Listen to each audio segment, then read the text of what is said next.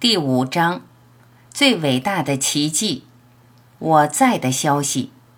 一九八零年七月六七日。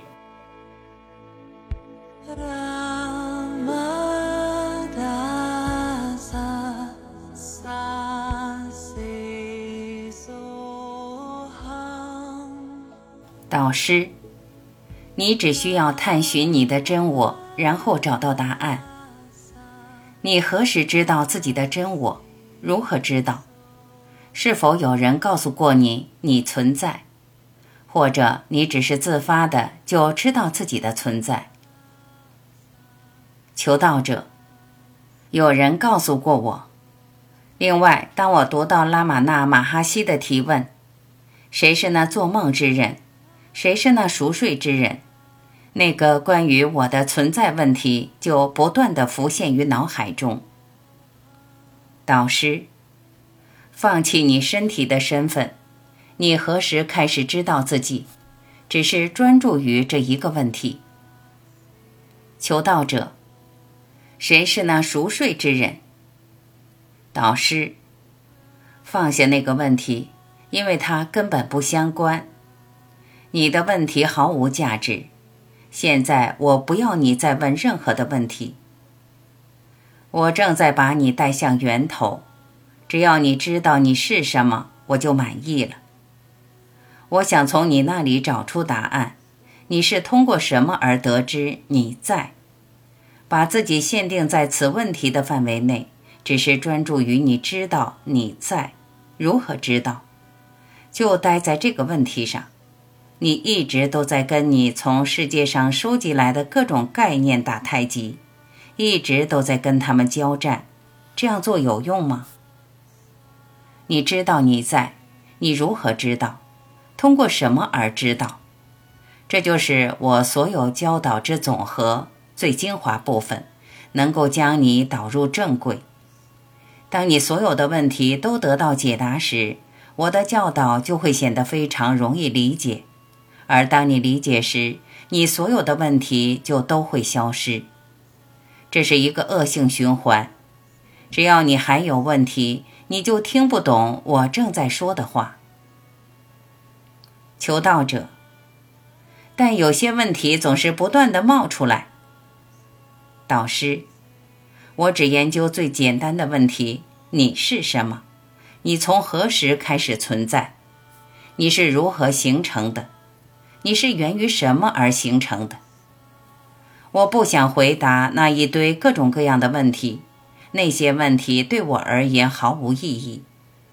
如果你喜欢我的教导，你可以留下来；否则，就请随意离开吧。在任何真正的灵性探寻中，无论你听到些什么或做过些什么。对于到达真理实相之境而言毫无用处。你在的认知已经发生，它是因为什么而发生的？首先，你见证到你在，就待在那里，跟这个你在待在一起，只是静静地待在那里。在这份你在的帮助下，你开始见证整个世界。如果你尚未见证到你在，那么你也不会见证到世界的存在。当你不知道自己存在时，人们也就不会知道你的存在，于是他们会把你送去火化。只要你还知道自己存在，人们就会尊重你，把你当成个人物。当你不知道自己存在时，人们就会把你送出去处理掉。就待在那里别动，你必须只是临在于那里。临在于你在的那个点上，摆脱所有的概念，所有的传闻。当你认出并了解你在的真知时，你将会知道什么是克里希那。化身有如走马灯，来来去去。但当你理解了自己，你就会实证到所有的化身。因为你知道自己存在，所以你知道世界存在。还知道上帝存在，但如果你不知道自己存在，那么世界会在何方？神又会在何处？一直有如此众多的化身，现在你知道自己的存在，那个你在是神圣的法则，因为所有的化身皆源于它。很多人到这里来，但很少有人在听完我的讲话之后会更加接近真我。很少有人能理解我真正在说什么，但那少数听懂的人，一旦真的明白我所说的话。将会更加接近真我，走进那个真正的听者。那些真正明白的人将会安住于他们的真我之中。你在出生之前并不认识自己的父母，父母也不认识你。有鉴于此，那份我在的认知如何从这个特殊的情形中生发出来？那个令人惊讶的事情到底是什么？我再次的提出同样的问题：父母并不认识这个孩童，孩童在出生前也并不认识自己的父母，但现在孩童说“我在这里”，这是如何发生的？这件事情本身就是最伟大的奇迹。我领受到了我在的消息。你是否有怀疑过自己的存在？求道者，没有，那是不证自明的。导师，在知道你的存在之前，你还有其他什么知识吗？在这点上，你还能提出什么问题吗？你是如何知道的？冥想意味着有个目标，你想要考量某物。你就是那一物，你只是存在，只是纯然存在。我在，你冥想于某物，你自己就是我在的这份认知，就只待在那里。在这个点上，你怎么可能问任何的问题？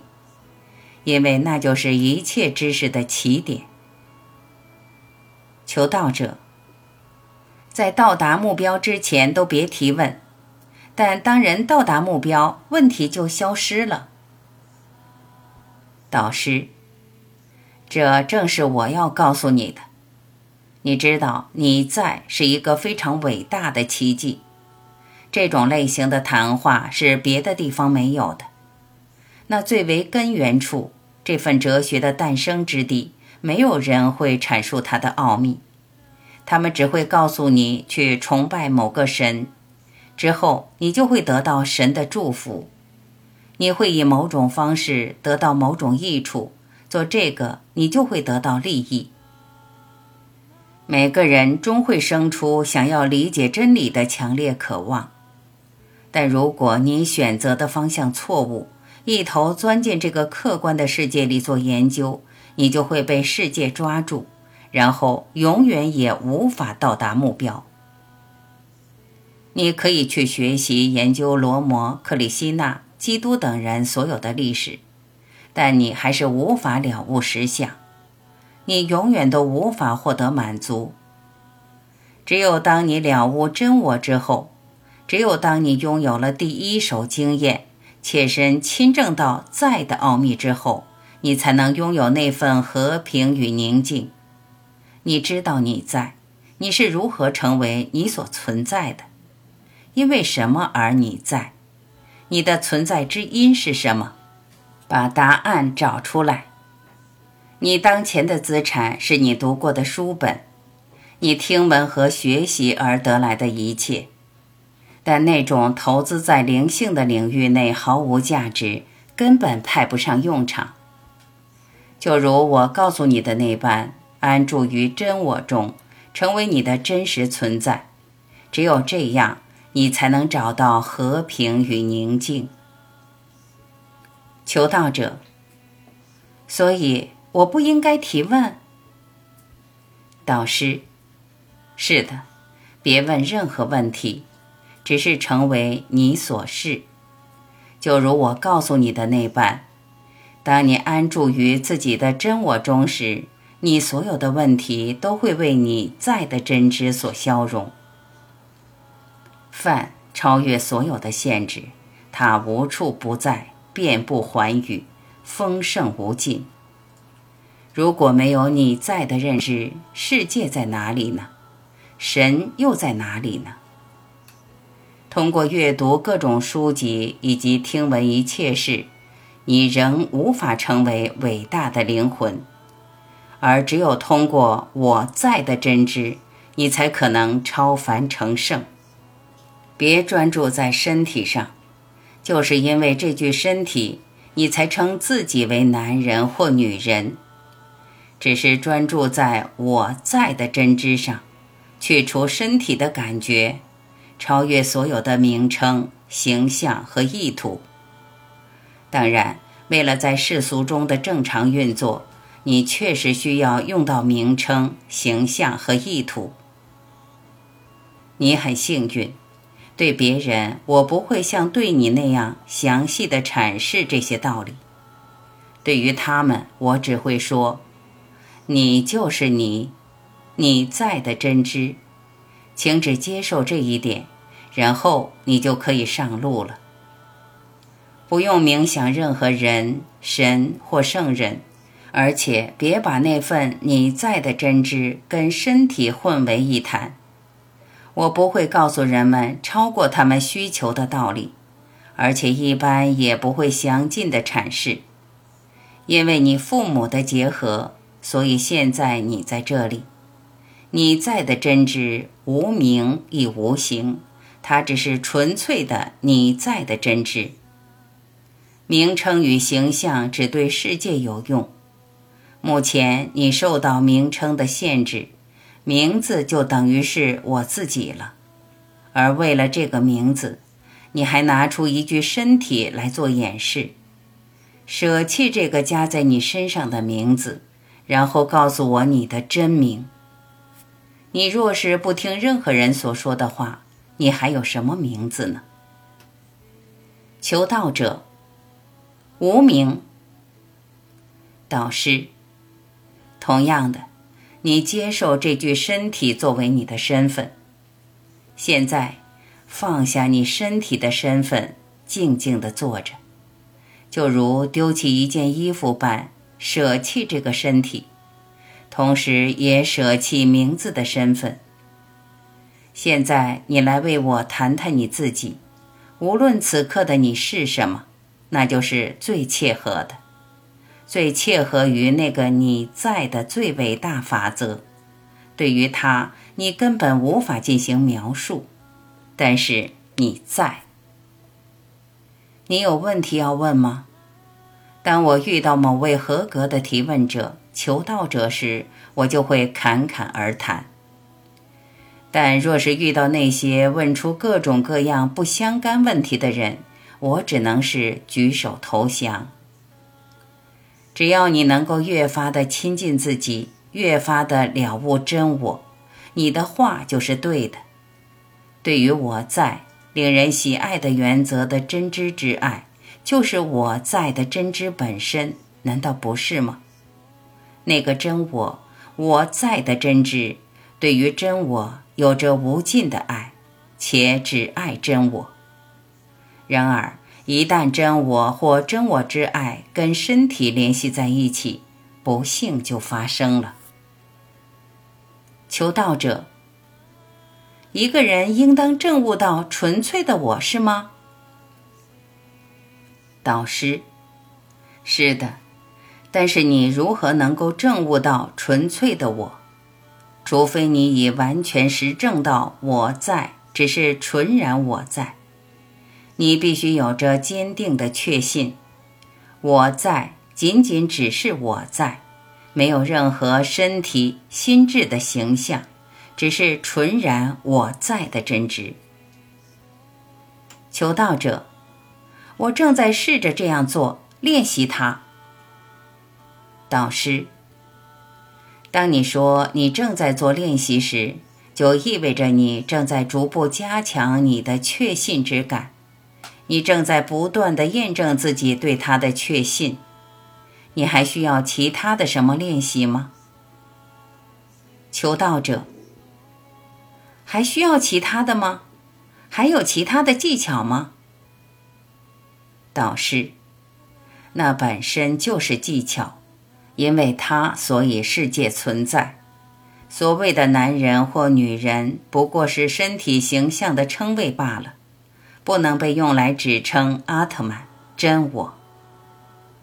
求道者，我理解这个，他每天都在被完美的阐释着。我们也从书本上阅读到他，我们理解他，这就是我为何会来这里的原因。导师。这些话你都说了，但你的知识是否有开始进入到我在的真知领域？求道者，没有。导师，对于刚才你说的那些东西，你必须拥有绝对的信心，那就是真理，那就是我在。除了我在的技巧以外，没有任何技巧。